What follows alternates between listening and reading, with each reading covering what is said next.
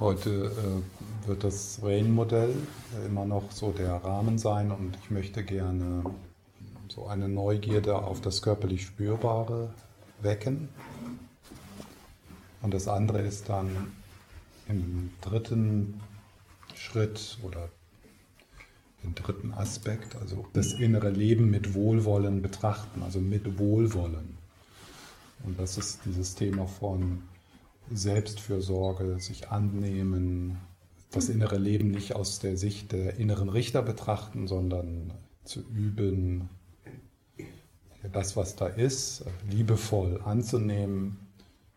Auch schon im ersten, im zweiten Schritt dann natürlich das Erlauben, das Annehmen.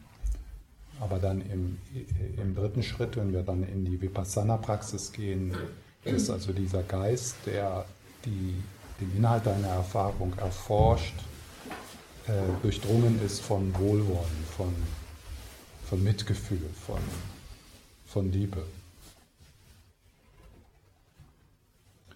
Und ich mag das Wort Liebe hier, aber es mag sein, dass es ein bisschen schwierig für andere Leute ist. Also wenn ich das Wort Liebe sage, ist mir gleichzeitig bewusst, dass ich nicht wirklich weiß, wovon ich spreche. Also, dass wir so ein bisschen die ganzen Ideen, die wir um Liebe herum haben, so beiseite lassen und äh, das, äh, das so mehr in das Mysterische bringen die Erfahrung von Liebe. Das ist natürlich jetzt nicht die romantische Liebe oder bedingungslose Liebe. Zogi Rinpoche in der deutschen Übersetzung spricht von Essenzliebe, Essence Love, Essence Love. Und hier Essence Love ist äh, das Wohlwollen oder die bedingungslose Liebe, die auch von Weisheit durchdrungen ist. Das heißt also, ja, Avalokiteshvara oder Shenresik, die Vereinigung, der liebevolle Blick von Avalokiteshvara, der Weisheit und Liebe gleichzeitig ist. Der also vollkommen verliebt ist und gleichzeitig die Substanzlosigkeit dessen, der liebt und dessen, was geliebt wird, erkennt. Das ist eine total freie Liebe. Das ist keine greifende Liebe, weil da ist dann niemand, der greift und niemand und nichts, was gegriffen werden könnte. Ja, und das ist so das, das Ziel in, in der tibetischen Tradition, in diese Vereinigung zu finden von, von Methode und Weisheit oder Liebe und Weisheit.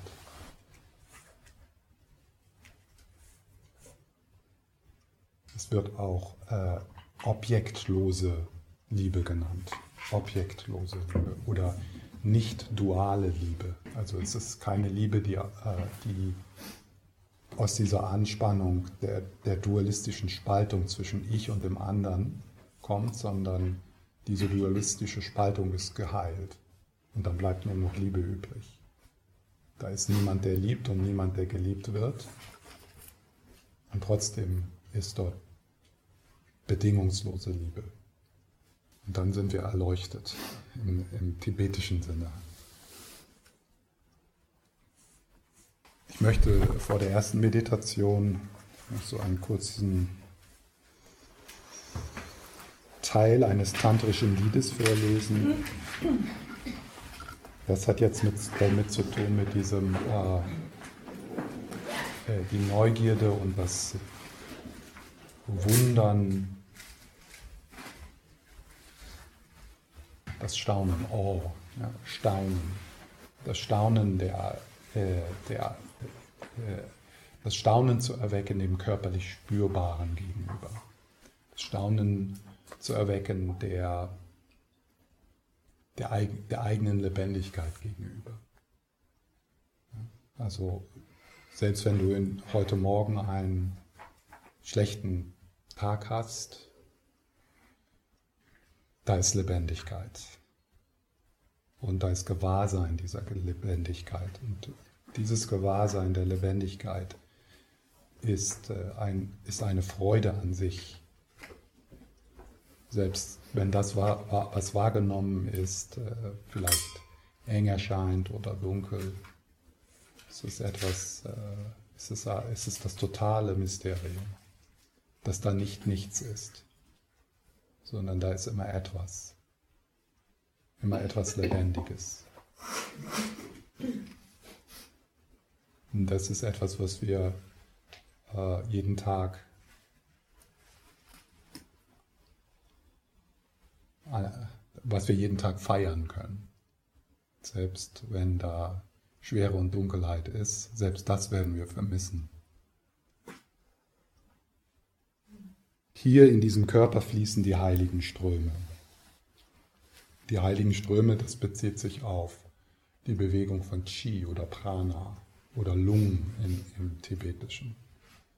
Also einfach diese, äh, äh, und in, in, in im tibetischen Tantra arbeitet man ja mit dem subtilen Energiekörper, das heißt also mit den Chakren, Zentralkanal und so weiter. Das kennen einige von euch vielleicht auch aus anderen Yoga-Praktizierenden hier oder so.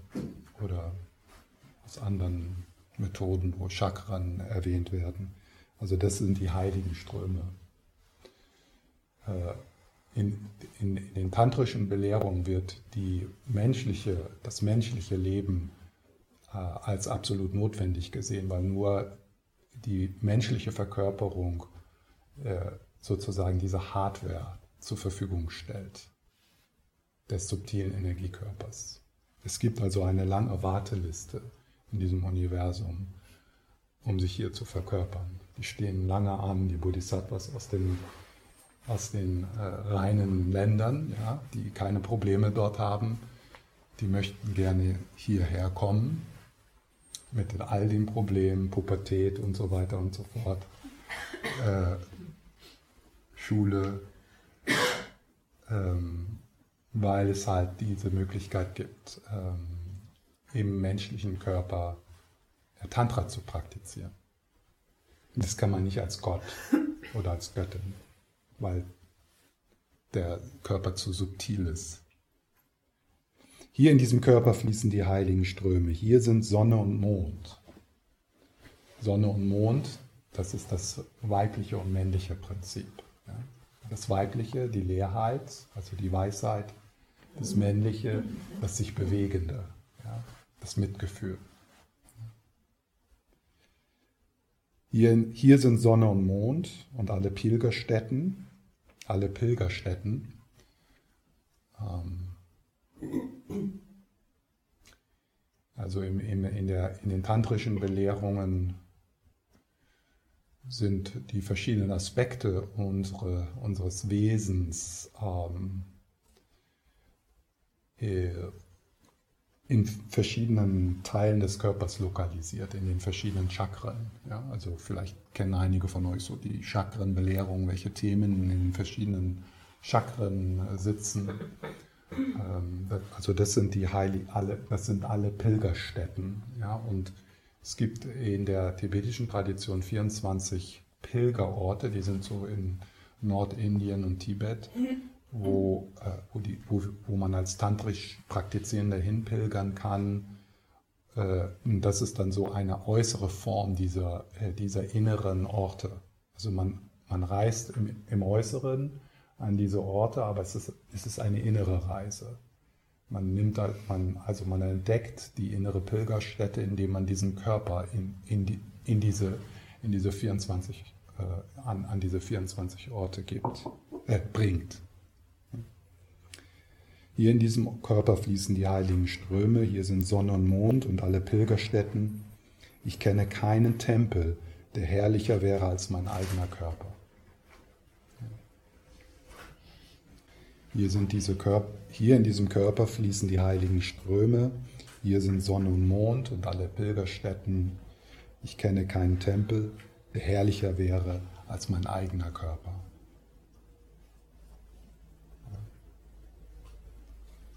Und das ist natürlich ähm,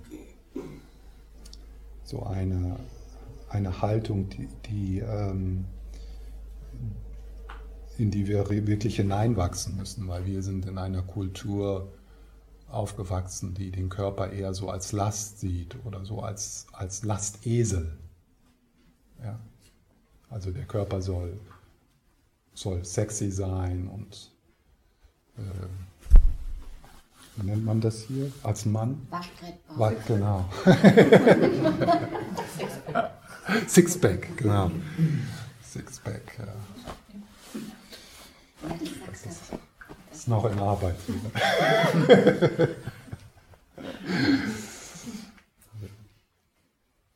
Wenn man über 50 ist, hat man ja immer noch Möglichkeiten, da was zu tun. Ja? Ja.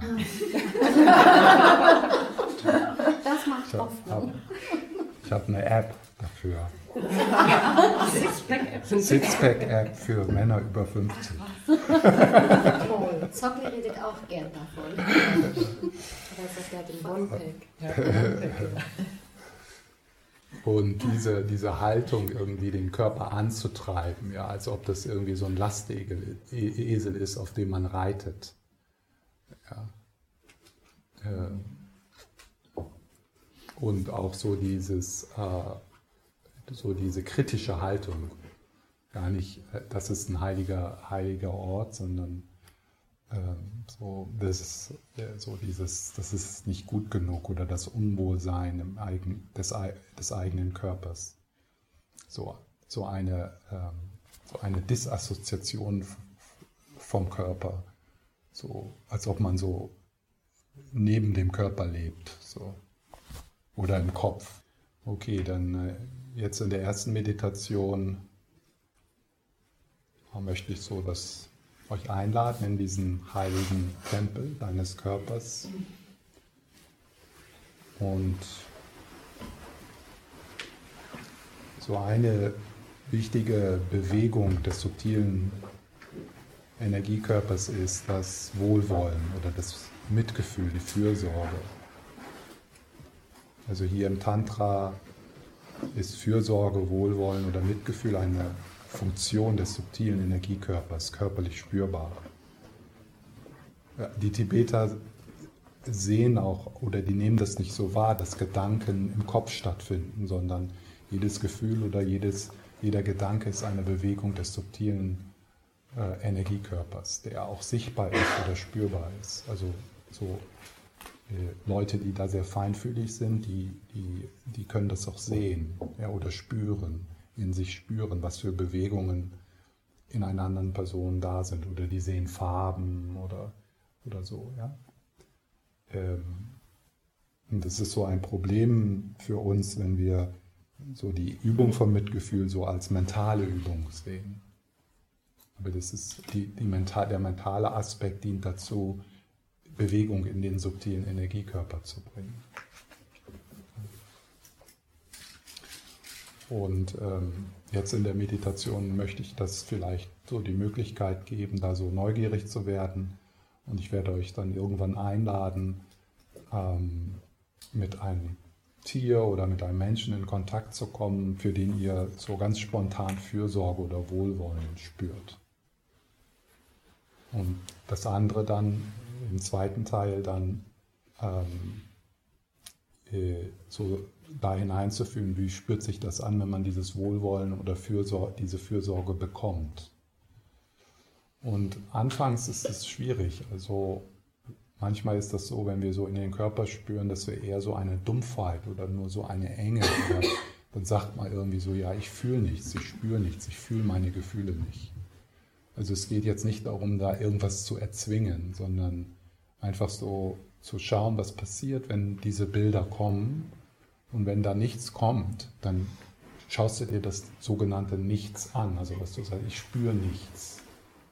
Aber da ist ja nicht nichts, sondern dieses Ich spüre nichts, das ist auch eine Erfahrung. Das ist dann vielleicht eine Dumpfheit oder eine Enge oder eine Dunkelheit. Und, und das ist dann so der Anfang, dann irgendwie da nicht aufzugeben oder ja, ich spüre nichts, sondern dann mit, mit dieser Dumpfheit oder mit dieser Enge zu sein und, und, und da neugierig zu sein.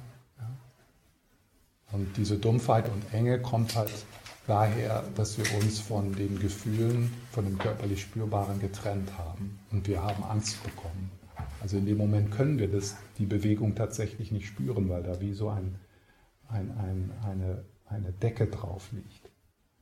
Und, und man kann diese, die, das nur, sagen wir mal, langsam öffnen, indem man dann da in dieser Enge bleibt. Ja? Und, und dann nicht so denkt, ich kann es nicht oder so, sondern einfach dort beginnt, wo man ist. Ja, da ist, da ist Herzensenge, das spüre ich. Ja? Und dann dort so hineinatmen,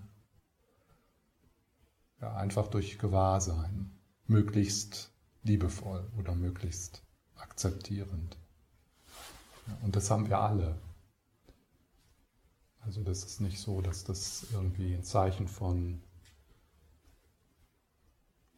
dafür ist, dass da irgendwas falsch mit dir ist. Das, das ist so in unserer Kultur. Wir lernen nicht unsere Gefühle zu fühlen. Wir lernen, denen aus dem Weg zu gehen und uns abzulenken oder nicht interessiert zu sein.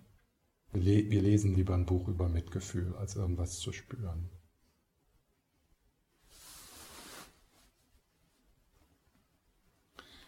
Okay, dann. Äh, und wenn da ja. nichts Besonderes ist, das finde ich nämlich schwierig manchmal.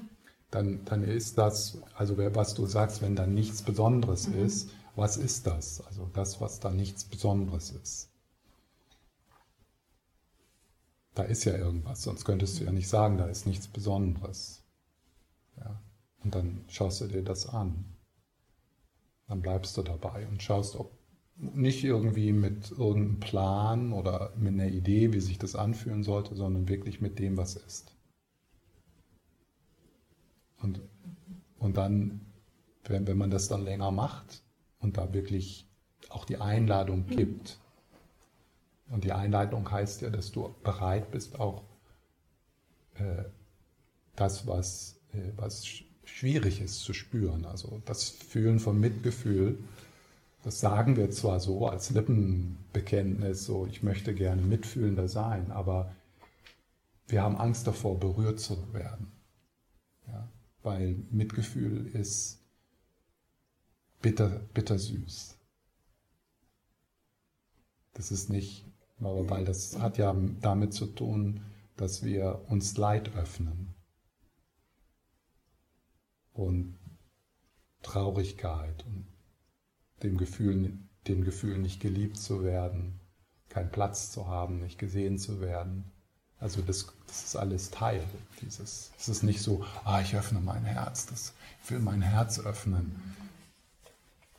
Das ist, das, das, äh, das, ist, äh, das kann bedrohlich sein für manche, die, die, diese, äh, diese Öffnung, weil es nicht, äh, weil es nicht schön ist in dem Sinne.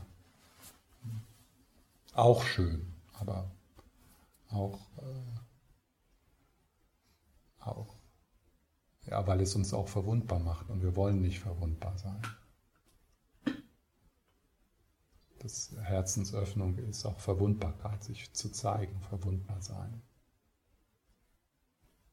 Und auch bereit sein, die, die, die den Ausdruck zu zeigen.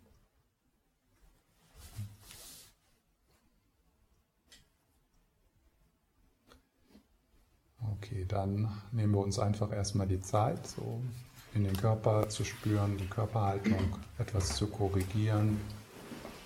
Hier besonders, wenn du so die Gewohnheit hast, sehr streng mit dir zu sitzen, dass du so da ein bisschen nachlässt. Und dann, wenn du möchtest, kannst du die Augen schließen. Das ist anfangs vielleicht ein bisschen einfacher, aber später ist es dann auch gut zu üben, in Kontakt zu sein mit dem subtilen Energiekörper mit, mit geöffneten Augen. Ja, und dann schaust du einfach so, was passiert, wenn du die Aufmerksamkeit etwas abziehst von den Dingen, die du gerade getan hast und was im Moment wichtig ist in deinem Leben und dann beginnt dein Gewahrsein wie von alleine. Das ist nichts, was du tust, denn das ist ja schon da, das Gewahrsein äh, der, des subtilen Energiekörpers oder der Körperempfindungen. Man muss sich nur bewusst werden, dass es schon da ist.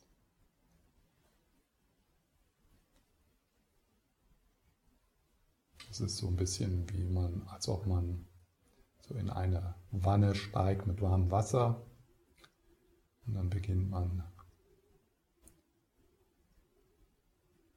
den eigenen Körper zu spüren.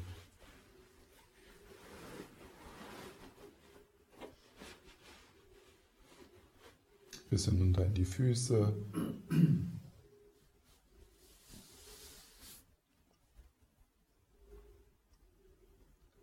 Und das Wichtigste hier ist, dass das ein Willkommenheißen ist. Du heißt also alle Gäste im Gästehaus deines Körpers willkommen, auch wenn sie sich nicht gut benehmen.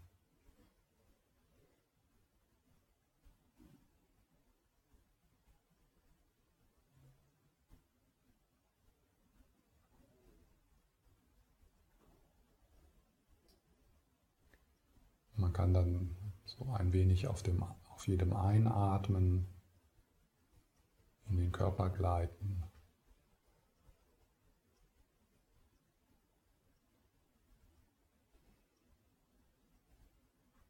Lass das einfach so geschehen.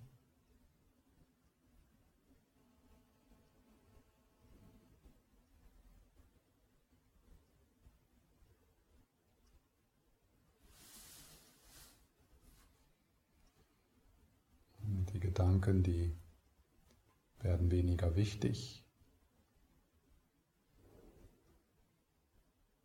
Also sich mit der eigenen Lebendigkeit anfreunden, so wie sie ist, auch wenn sie vielleicht, wenn da Müdigkeit ist oder Unruhe, das sind die Gäste im Tempel deines Körpers.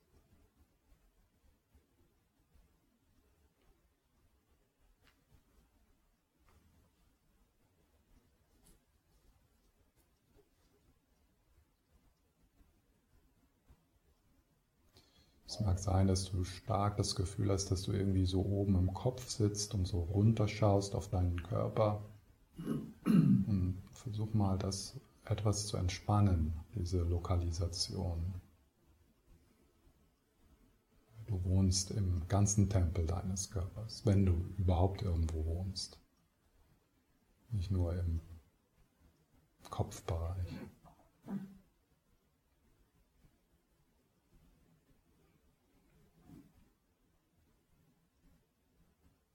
Und dann das alles fließen, wie es fließen möchte. Oder wenn es nicht fließt, dann lass es einfach so.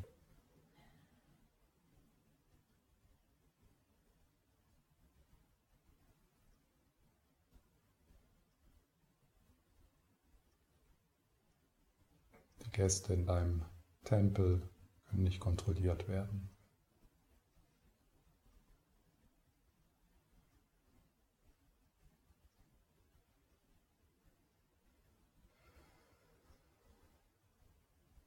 Kannst dich so ein bisschen verankern mit dem Atem, wenn dich das unterstützt, sodass ein Teil des Gewahrseins mit dem Atem ist.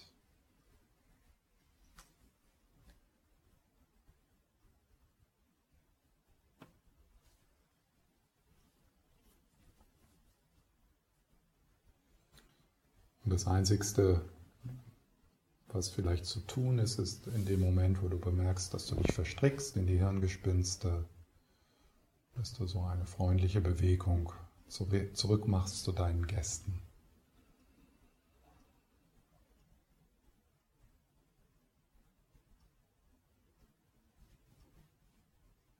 Being a gracious host in midst the unruly guests.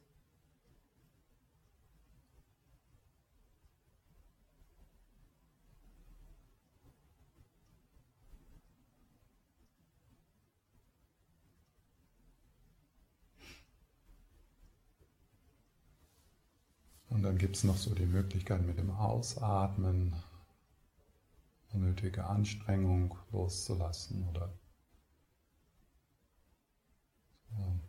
sich im Bauch etwas weicher werden und in den Schultern.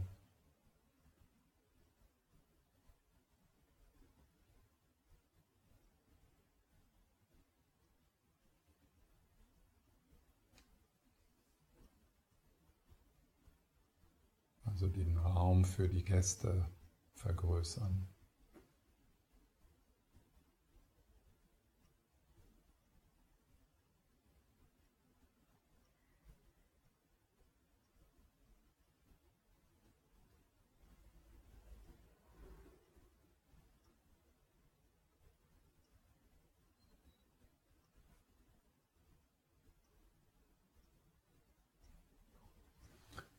Merkst vielleicht schon, dass da ein Gast ist, der besonders deine Aufmerksamkeit sucht und erlaube das zu geschehen. Erlaube dem etwas in den Vordergrund zu kommen, ohne dass es eng wird, also nicht eine Konzentration auf diesen Gast, sondern du bleibst eher in der Weite in den Füßen, in den Händen, in den Schultern, im Gesicht.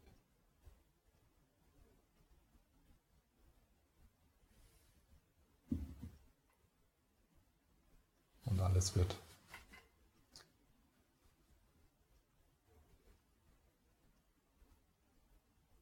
angeatmet, einladend.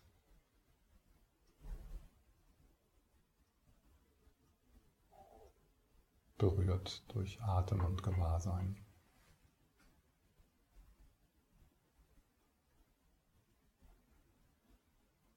Und das Zurückkehren ohne Eile.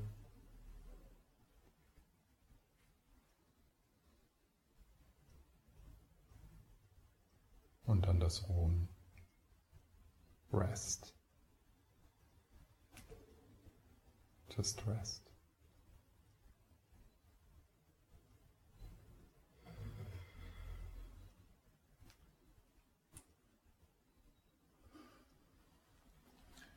Kannst auch so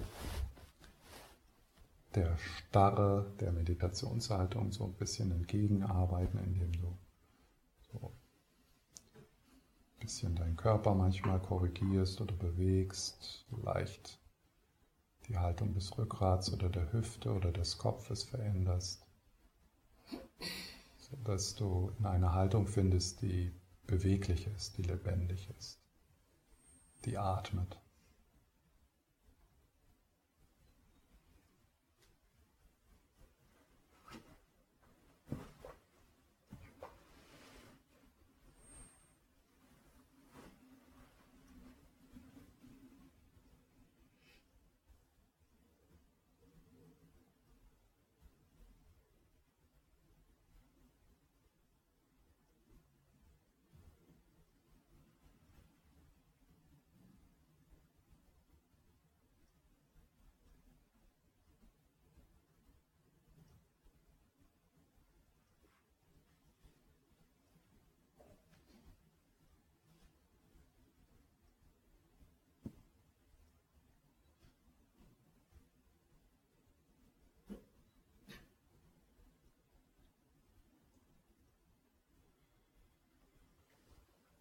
Was immer du da auch spürst, das sind die heiligen Ströme deines Körpers.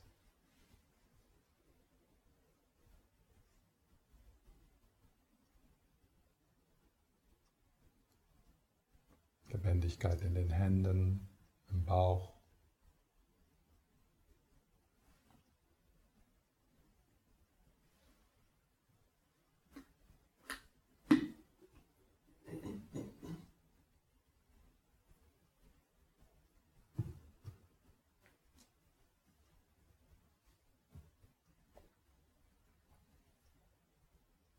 Zurückkehren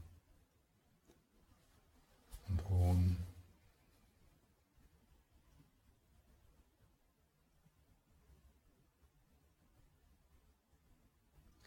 Wobei natürlich auch die Gedanken Teil dieser heiligen Ströme sind. subtile Ebene der, der heiligen Ströme.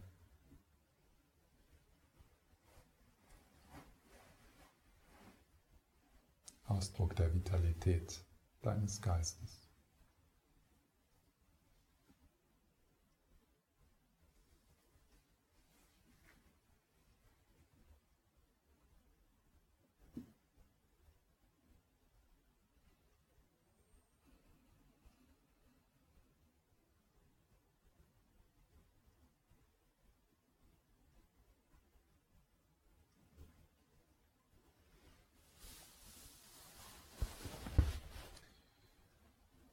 Lade ich dich ein, eine Person einzuladen.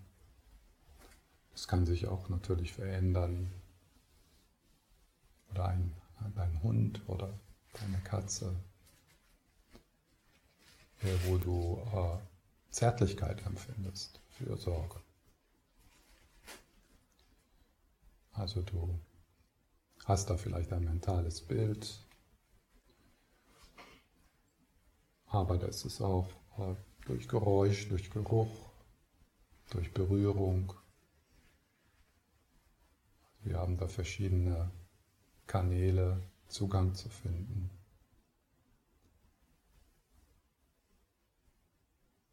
Die Stimme hören oder die Bewegung. Sich vielleicht erinnern, wie das heute Morgen oder gestern war oder wann immer du diese Person das letzte Mal gesehen hast. Und dann schaust du einfach, ob du da in dir Bewegung spüren kannst. Und diese Bewegung hat nicht unbedingt was mit dem Herzensraum zu tun. Das kann in den Händen spürbar sein, das kann in deinem Blick spürbar sein, in der Art und Weise, wie du sprichst.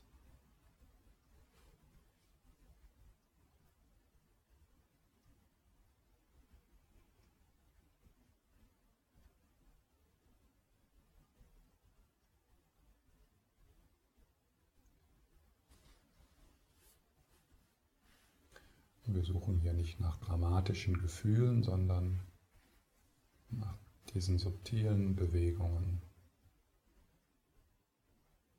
ohne etwas zu erzwingen.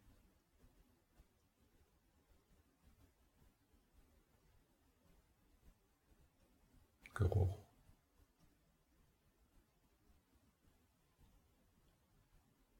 Geräusch, Berührung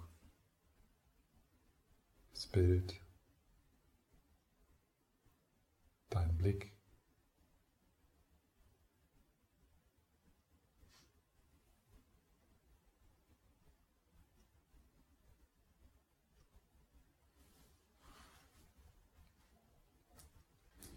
Da sind vielleicht Erinnerungen oder Sätze, die da kommen und hier Schauen wir mal, ob wir spüren können, wo die im Körper sitzen. Wo diese Bewegung geschieht.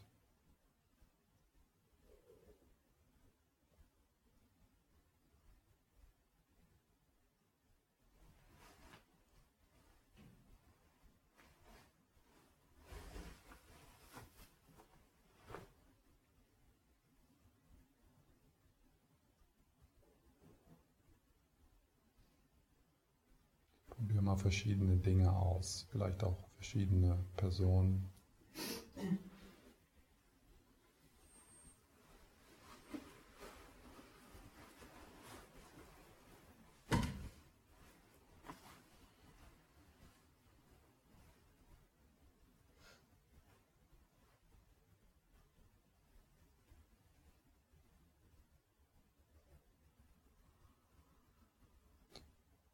Das ist etwas, was nur von sich wachsen kann. Das ist nicht etwas, was du fordern kannst oder kontrollieren könntest.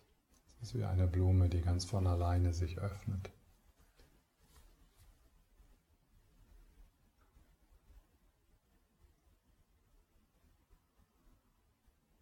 Der Atem, der ganze Körper atmet.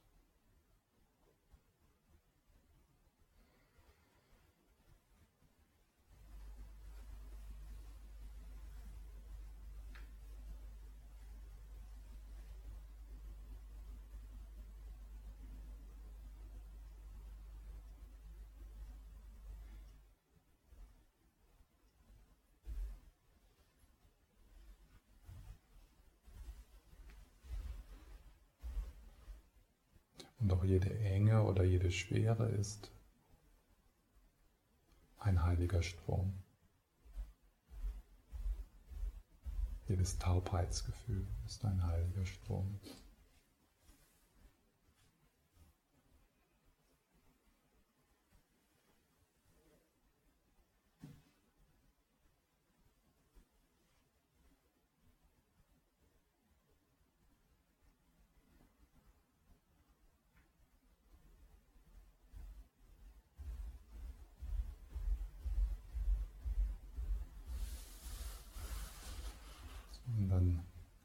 Verabschieden wir uns und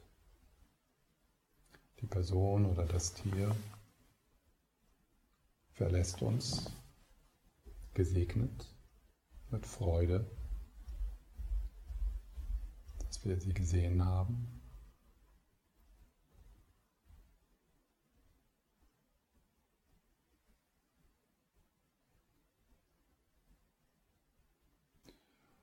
Und dann lädst du eine Person ein, ein Tier, das äh, von dem du Wohlwollen, Fürsorge, Wärme, Freundschaft, Herzensgüte, Annahme erhältst oder erhalten hast.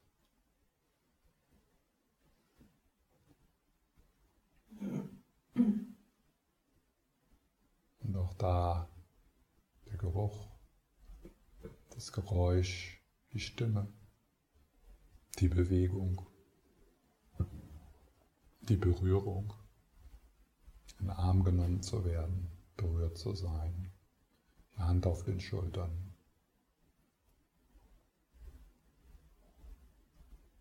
Jemand, der für dich kocht,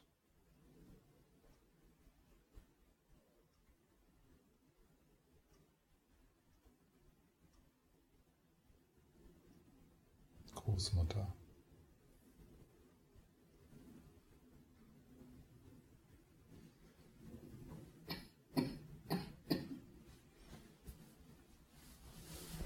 Und auch da kommen Erinnerungen, vielleicht Bilder, Sätze, Worte. Und wo bewegen die sich im Körper? Ist das spürbar? Wo ist die Küche deiner Großmutter in deinem Körper?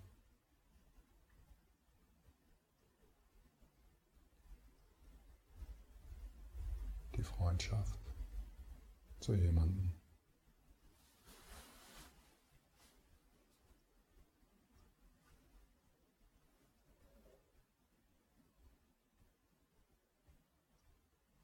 Der ganze Körper atmet.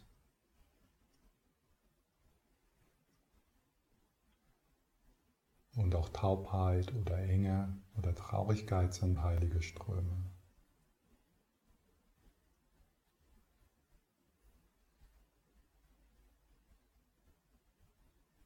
Widerstand ist auch ein heiliger Strom.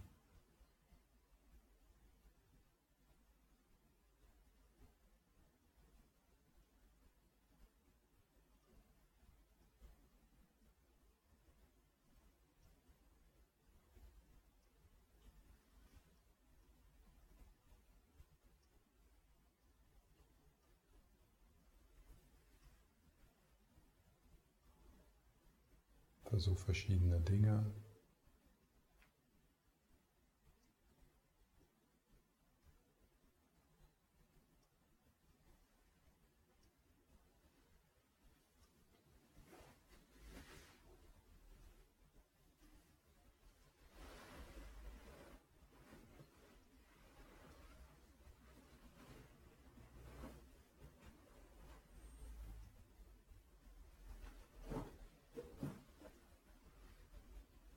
Es geht hier also nicht darum, irgendwo hinzukommen, sondern Wohlwollen mit dem zu sein, was ist.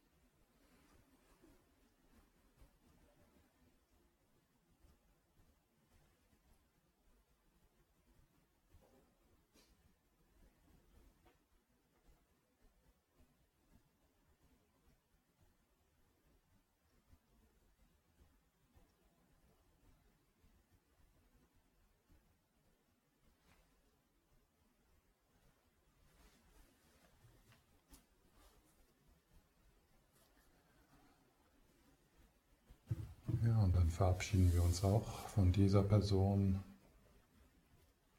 Und die verlässt uns gesegnet und mit Freude.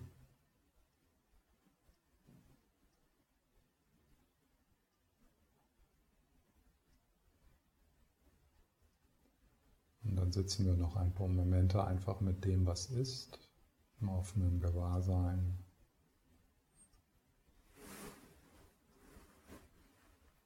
Im Tempel deines Körpers.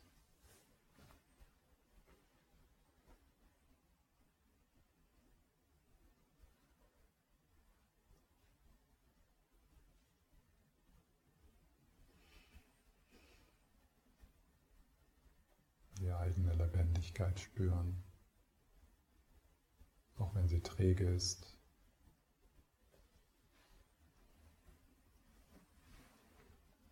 Was spürst du?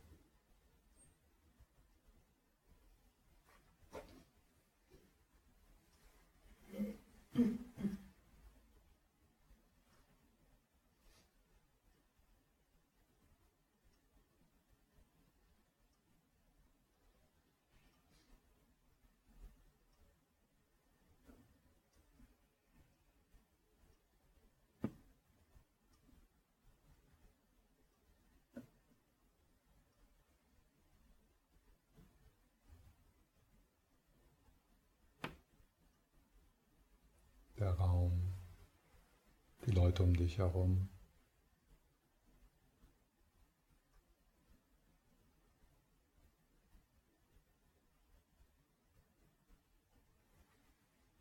Der Boden.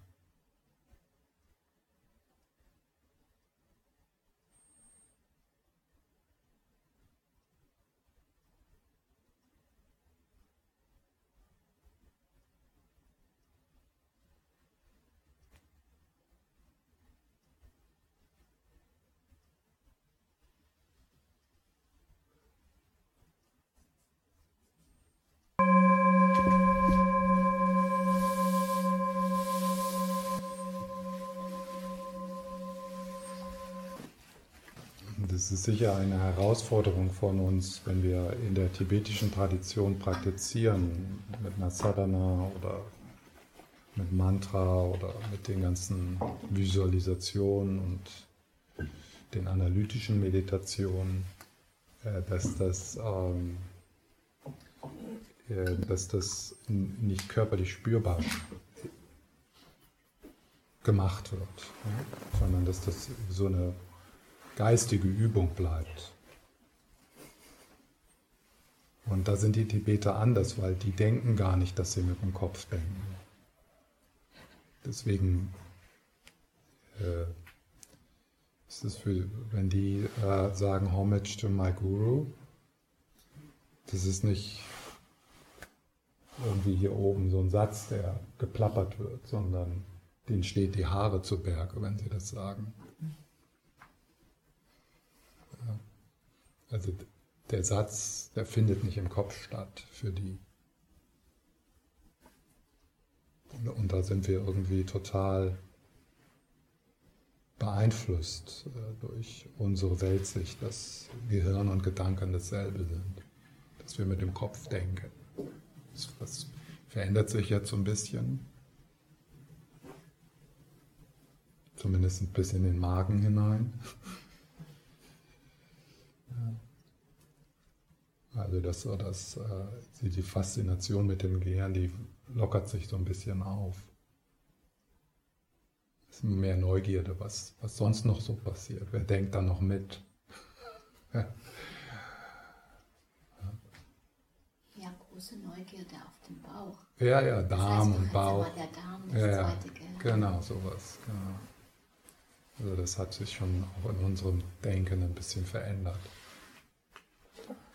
Und deswegen ist das für mich immer so wichtig, dass wenn ich jetzt so Meditationen anleite, die auf traditionelle Sadhana, an traditionelle Sadhana angelehnt sind, wie zum Beispiel das Guru-Yoga, dass ich wirklich so ähm, das vereinfache, ja, erstmal, dann in eine Sprache äh, fasse, die vielleicht ansprechbar äh, oder mehr Sinn macht für, für uns Und dann aber immer wieder auch in dem Guru-Yoga so diese Betonung auf das körperlich Spürbare.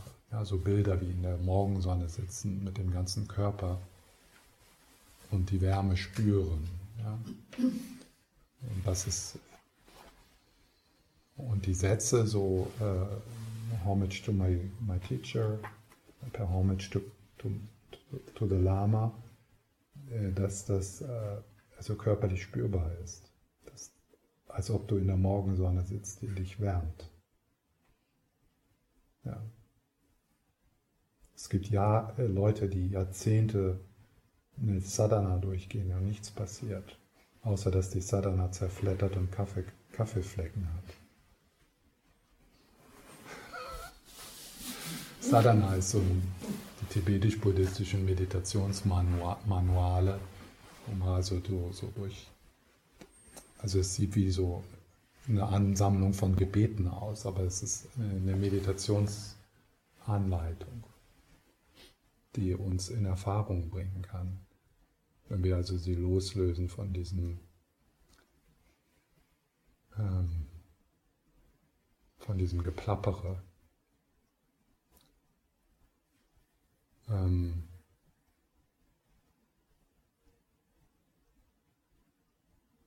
das, und dann auch, was ich gerade so äh, gesagt habe in dieser Meditation, diese Neugierde auf das, was ist, wie sich das anfühlt. Nicht so die Sadhana mit einem oder eine liebevolle Güte-Meditation oder eine Dankbarkeitsmeditation, so mit einer Idee, wie sich das anfühlen sollte, da also hinzuarbeiten, ja? Äh, sondern äh, mit der Sadhana auf eine Reise zu gehen und offen zu sein, was dort kommt. Und, und wenn dann in einer, sagen wir mal, in einer Dankbarkeitsmeditation, wo die Idee sein könnte, in der Dankbar Dankbarkeitsmeditation geht es darum, Dankbarkeit zu äh, fühlen ja, oder äh, eine Idee davon, wie sich Dankbarkeit anfühlt. Und dann ist gar kein Raum dafür, wie du dich fühlst in dieser Reise. Und in Dankbarkeitsmeditation kann Wut hochkommen. Scheiße, ich will nicht dankbar sein. Ja, ja, ich weiß, ich habe Wasser, Essen und so. Ist, ich bin nicht dankbar. Ja, und da ist dann dieser Widerstand. Und dann denkt man, oh, ich, die Dankbarkeitsmeditation funktioniert nicht. Doch, die funktioniert super. Du merkst deinen Widerstand, du merkst, dass du im Moment nicht dankbar bist. Du merkst, dass das sich das wütend macht oder frustriert oder hilflos. Und das ist dann die Erfahrung der Reise. Also es ist so, es ist schon so eine sanfte Manipulation irgendwo, weil du dich entscheidest, äh, deinem Herzen oder deinem Geist so Informationen zu geben. Aber was dann geschieht, das ist außerhalb deiner Kontrolle. Das kannst du nicht kontrollieren. Wir können nicht sagen, Herz, öffne dich. Öffne dich doch endlich. Den Gast, den Herzensgast, der im Inneren deines Herzens wohnt, den kannst du nicht kontrollieren. Der ist, weil da ja auch niemand ist, der kontrollieren könnte. Aber der hat seine eigene Zeit.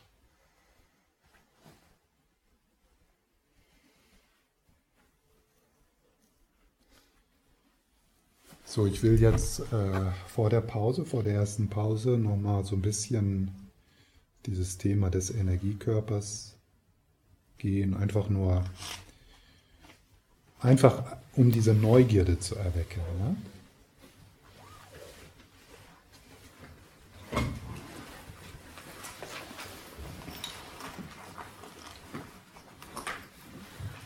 Und das ist aus dem Buch äh, von Zogni Rinpoche. Welches?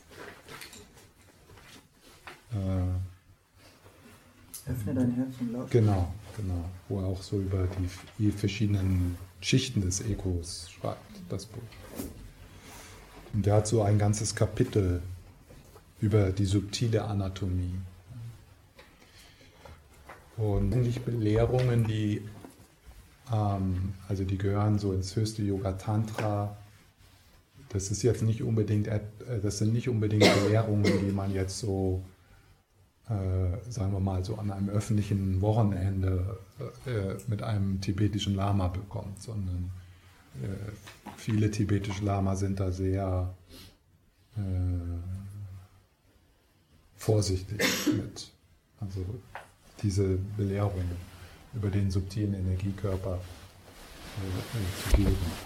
Aber das ist, ist nicht notwendig für uns, weil wir jetzt diese Informationen ja auch ander, anderswo bekommen, ja, im Yoga-Studio oder in der Chakrenarbeit oder so. Das ist, das ist schon zugänglich. Und natürlich die, die Belehrungen in den, in den Yoga-Traditionen und auch in den Chakra-Traditionen, die gehen alle zu, der, zur gleichen, zu den gleichen Quellen zurück. Das hat sich der Buddha nicht ausgedacht, das war schon da in der Zeit.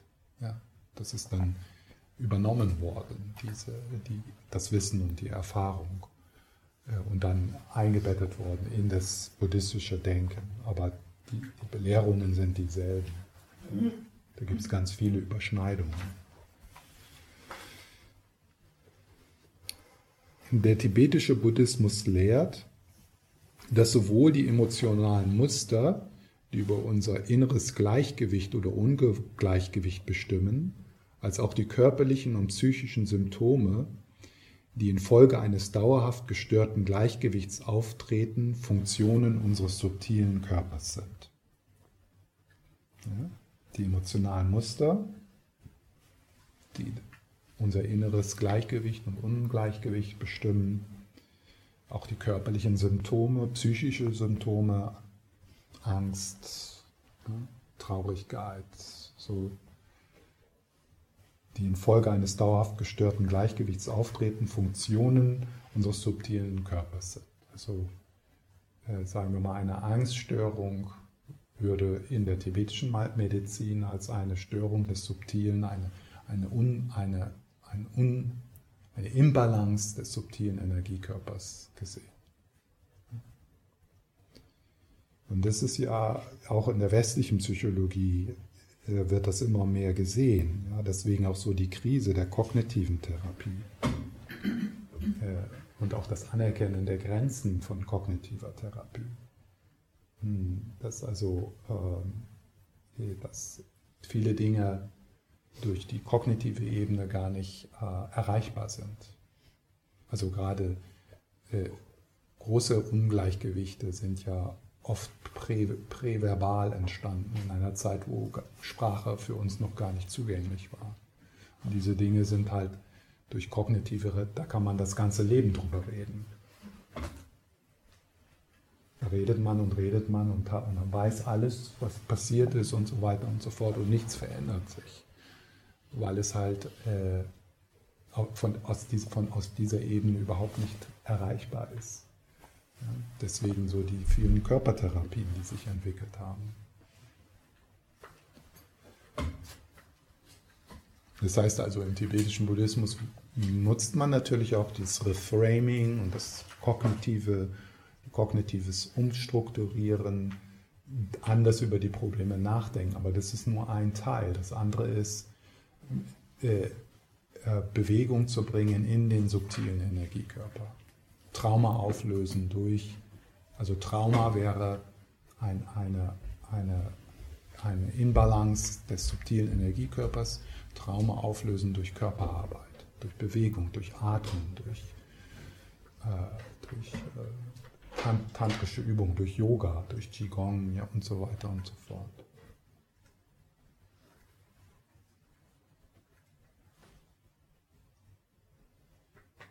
Und es gibt, also das, die meisten kennen das sicher, ähm, also die, die verschiedenen Energiezentren, die Chakren, Energie, der, der, der Zentralkanal mit den beiden Seitenkanälen. Und dann äh, die Nadis heißen die, also diese Energiekanäle. Und, und äh, der, der subtile Energiekörper wird dann als diese Geflecht der verschiedenen Nadis, die sich von den Zentralkanal und den beiden Seitenkanälen in, in, das, in, in, das, in den physikalischen Körper aus, ausdehnen, aber auch darüber hinaus. Im Westen wird es dann Aura genannt. Ja? Also dein, dein, der subtile Energiekörper ist also nicht, ähm, nicht irgendwie eingeschlossen unter der Haut, sondern der geht darüber hinaus. Und ist auch erfahrbar.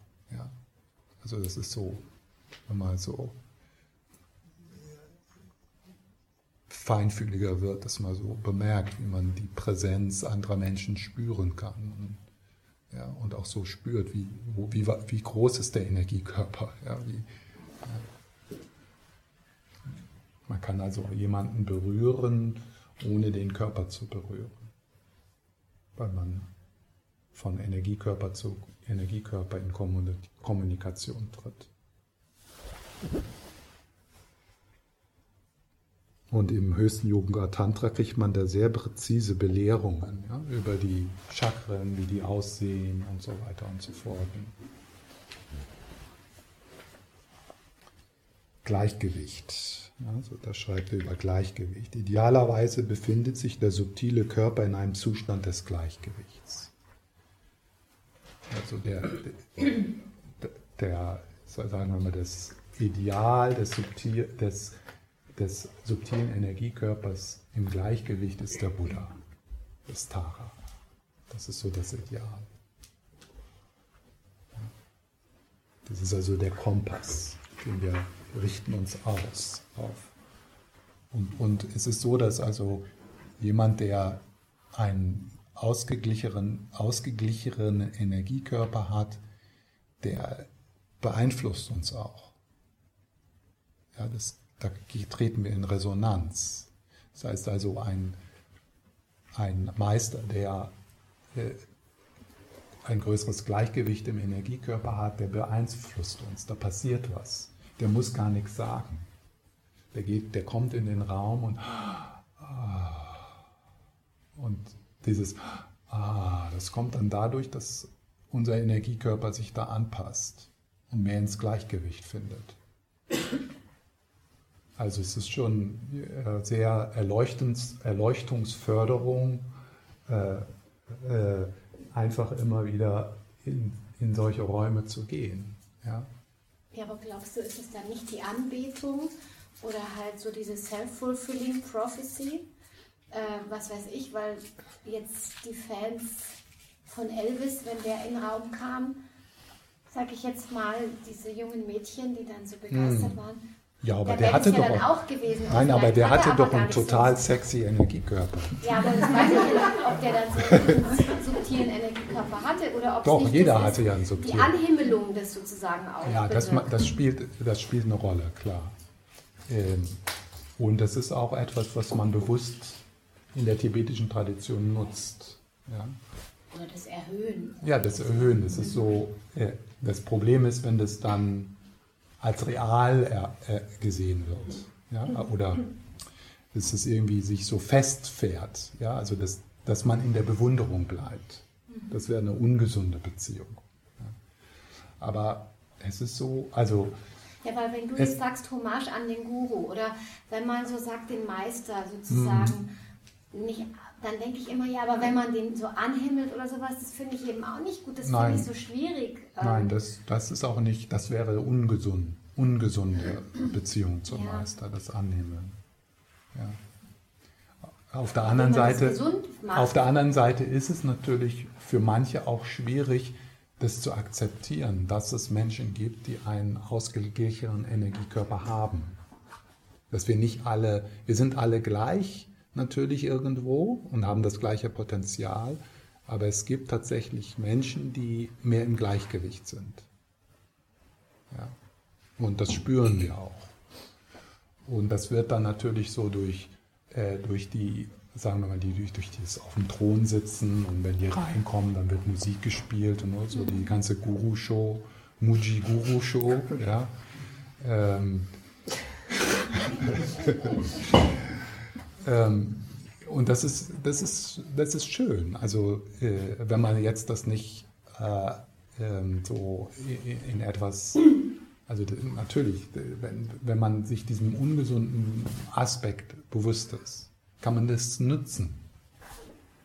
Ja? Wenn dann Lama Sopa in den Raum kommt und da wird gespielt oder so, dann, dann kann man das nutzen. Die Show, die Guru-Show. Wenn man es kann. Für manche ist das eher ein Hindernis. Ja? Die brauchen eher einen Guru, der mit ihnen auf den Boden setzt. Ja? Da sind wir unterschiedlich. Ähm, aber es ist so, dass äh, wenn ich jetzt so die Meister, denen, denen ich so begegnet bin, äh, mit denen ich Zeit verbringen konnte, da merkt man schon, dass die, das Gleichgewicht dieses Energiekörpers Menschen beeindruckt, ohne dass die irgendwas wissen, ohne dass die was über tibetischen Buddhismus, auch Tiere. Also wenn da eine Katze oder ein Hund im Raum ist, der sitzt irgendwann auf dem Schoß von Namasopa. Ja? Also äh, das ist nicht nur sozial konstruiert. Das kann durch soziale Konstruktion verstärkt werden und dann auch manchmal ungesund.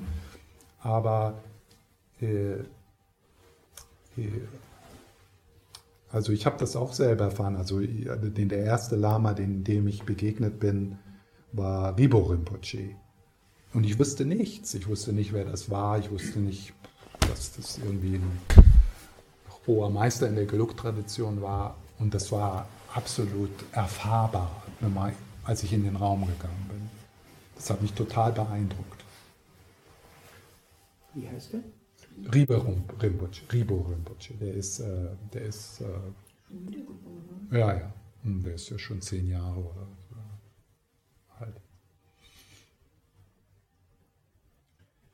Ähm, idealerweise befindet sich der subtile Körper in einem Zustand des Gleichgewichts. Die Kanäle sind offen, die Windenergie also es gibt so ein, äh, ein, ein sagen, die Windenergie, also das Lung, das Ski ist natürlich überall, ja, also, aber äh, da gibt es so einen Stammsitz ja, im, im, im Nabelbereich.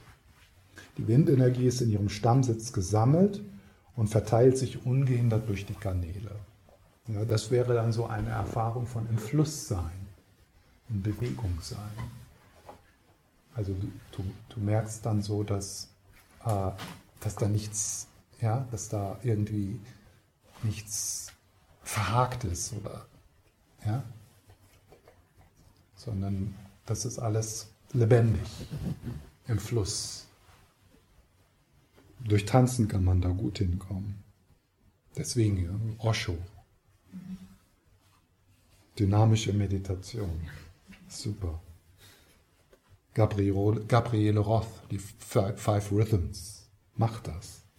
Das ist viel besser, als rumzusitzen mit, deinen, mit unseren Blockaden. In Bewegung kommen.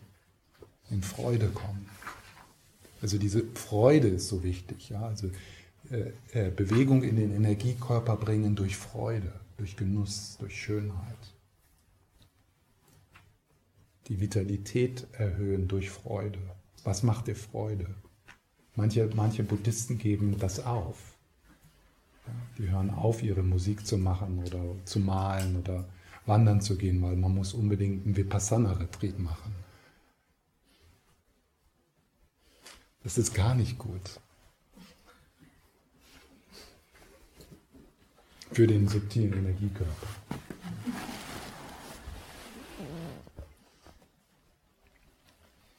Die Funken des Lebens das ist seine Übersetzung von äh, Bindu in, in uh, Sanskrit und Tigle in, in, im Tibetisch. Ja, also die Tropfen wird es auch genannt. Also die, die Funken des Lebens, also das Tigle, äh, die also durch das Ski bewegt werden, durch, durch das Lungen bewegt werden. Die Funken des Lebens durchströmen uns mühelos. Das, das, sind, das sind diese Momente, wo du so in deiner Vitalität bist, wo du in deiner Freude bist. Da ist dann so eine, da ist dann diese Öffnung der Kanäle. Wir verspüren ein, ein Gefühl von Leichtigkeit, Schwung, Offenheit und Wärme.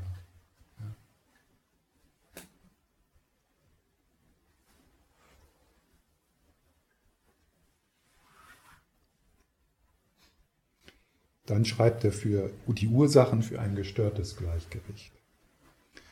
Es gibt zwei Hauptursachen, die das Gleichgewicht des subtilen Körpers beeinträchtigen können. Die erste Ursache sind Störungen der Energiekanäle, Za oder Nadi im Sanskrit. Die zweite ist eine aufgewühlte Energie, Lung. Ja? Äh, Lung oder Chi oder Prana. Chi in der tibetischen äh, in der chinesischen Tradition. Ähm, vielleicht habt ihr das mal so gehört, äh, so Lungen. Ja? Also wenn Leute sagen, ich habe Lungen. Also jeder hat Lungen.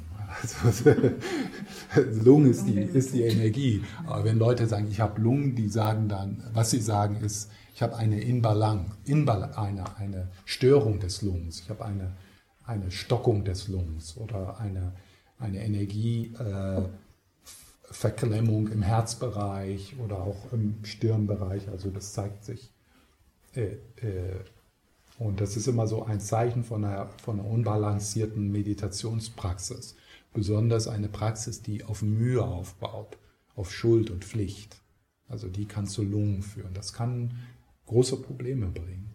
Also ich habe Menschen erlebt, die sich für Jahrzehnte beschädigt haben durch, äh, äh, durch strenge Meditation, ja? durch, äh, durch, äh, durch die Peitsche, durch die Meditationspeitsche. Und, und das, ist, das kann so stark werden, dass die für Jahre noch nicht mal ein Meditationskissen angucken können. Da kriegen die schon Herzbeklemmungen.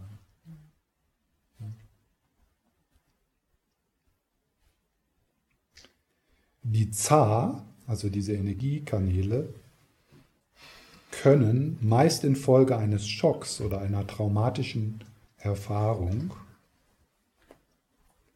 blockiert oder verlegt werden. Also das ist die, kan die Energiekanäle. Also hier in diesem System wäre ein, ein Trauma eine Blockierung eines Nadis. Und das sitzt dann da. Und, dann, und das führt dazu, dass du dich von deiner Vitalität trennst. Ja? Also ein Teil deiner Vitalität ist einge, eingekesselt in, in dieser traumatischen Erfahrung. Also Trauma führt ja auch zum, zu diesem Gefühl der Isolation. Also das ist so ein Gefühl der Trennung.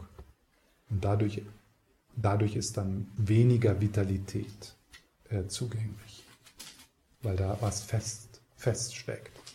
Und was da feststeckt, ist ein Gefühl, was nicht gefühlt wurde. Was da feststeckt, ist ungelebtes Leben. Ungefühltes Leben. Das heißt also, wenn sich das öffnet, dass die Herausforderung hier ist, dass in der Öffnung das Gefühl, was dort abgespalten wurde, gefühlt werden muss. Und das macht das so schwierig. Deswegen möchten wir da nicht hineinatmen. Deswegen möchten, etwas in uns möchte das Trauma, dieses ungelebte Leben dort sein lassen. Und erstmal aus dem buddhistische Sichtweise geht das ja nicht, weil irgendwann kommt das, wenn nicht in diesem Leben, sondern, sondern in einem anderen. Aber es trennt dich von der Vitalität. Es trennt dich von der Möglichkeit zu scheinen, in Kontakt zu gehen, weil, du, weil, weil Trauma dich isoliert.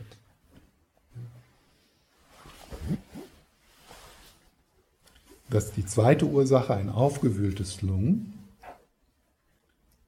Also ein aufgewühltes Lungen ist die zweite Ursache, die das Gleichgewicht des subtilen Körpers stören kann.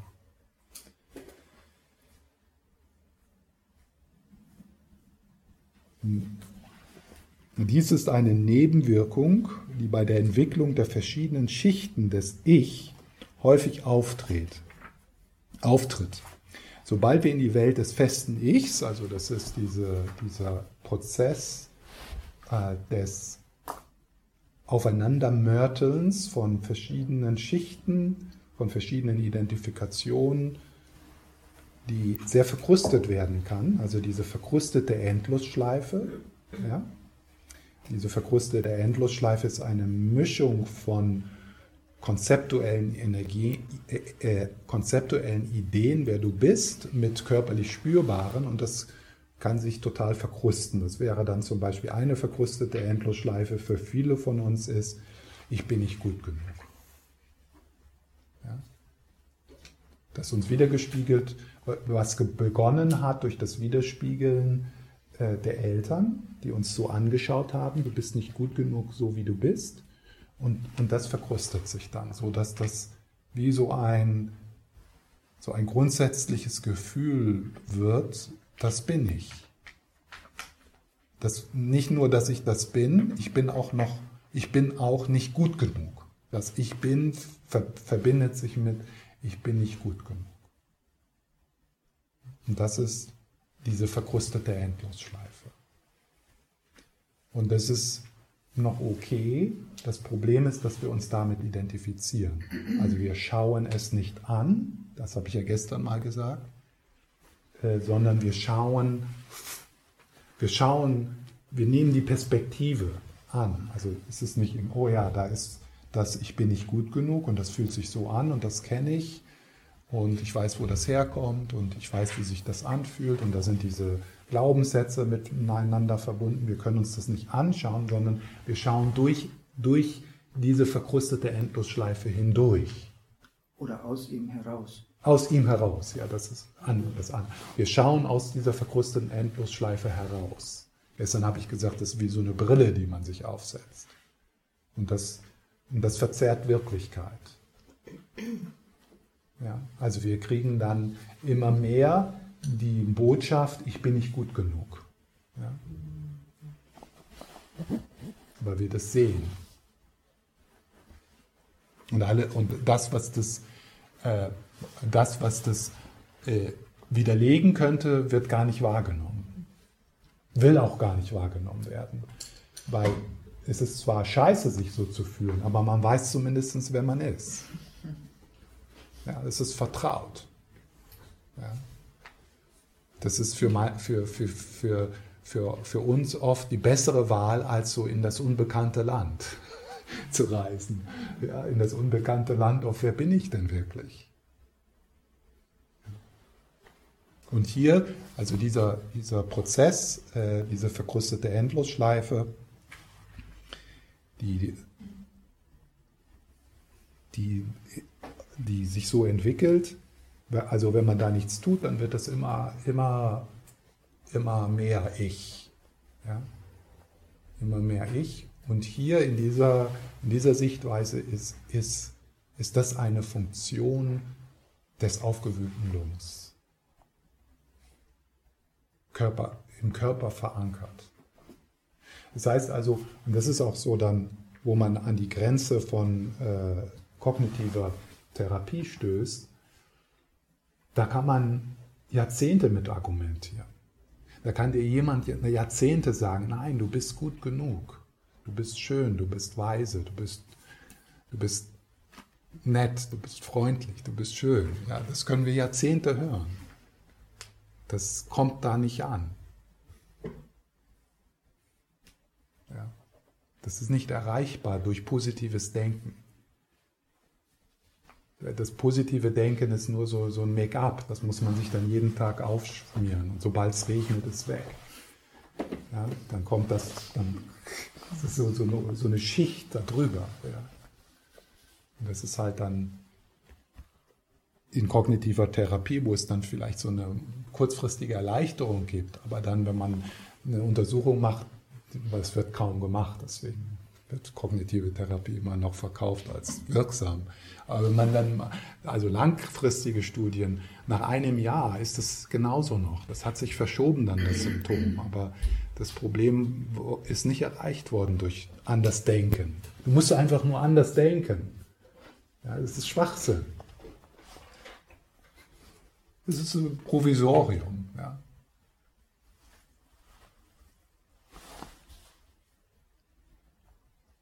Sobald wir die Welt des festen Ich und damit automatisch des festen anderen eintreten, werden wir anfällig für Hoffnung und Angst, Anziehung und Abneigung, Lob und Tadel. Ja? Und das ist ein ja, aufgewühltes Lob. Lob, Tadel. Ja.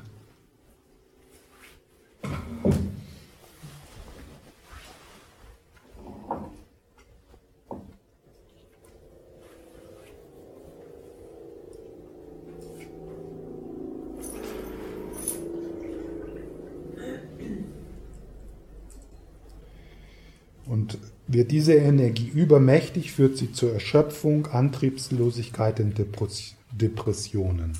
Dann fühlen wir uns ausgebrannt, lustlos und können uns nicht einmal zu den simpelsten Aktivitäten aufraffen.